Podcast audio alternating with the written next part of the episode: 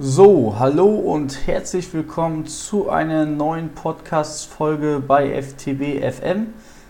In den letzten Folgen bin ich ja auf die Prozessverbesserung gerade bei der Fertigung, bei Produktionsunternehmen eingegangen und heute wollen wir nun mal die andere Seite beleuchten, nämlich die Geschäftsmodelle im digitalen Zeitalter. Also wie muss ich hier nun die Produktion und der Service insbesondere anpassen, um auch auf, in dieser Sparte weiterhin erfolgreich agieren zu können.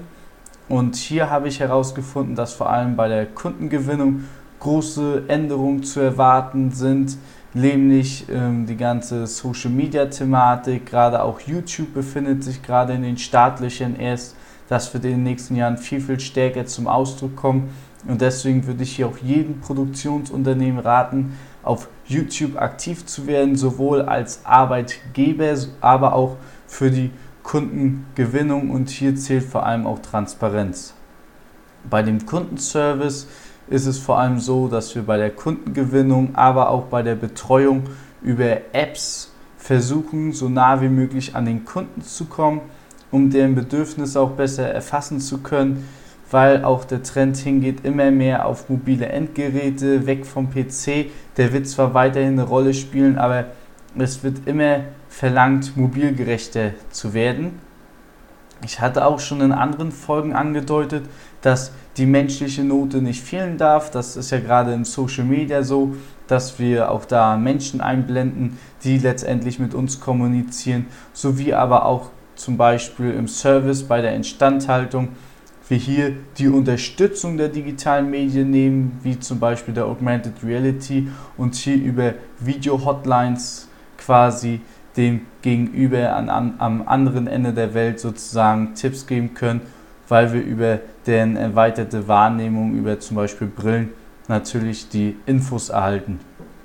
Außerdem wird sich auch die Kommunikation sehr verändern. Das Telefon wird fast wegfallen, dass wir weiterhin auch wieder zu mobilen Endgeräten wechseln, über Chatrooms, über Tools wie Slack, Skype oder WhatsApp.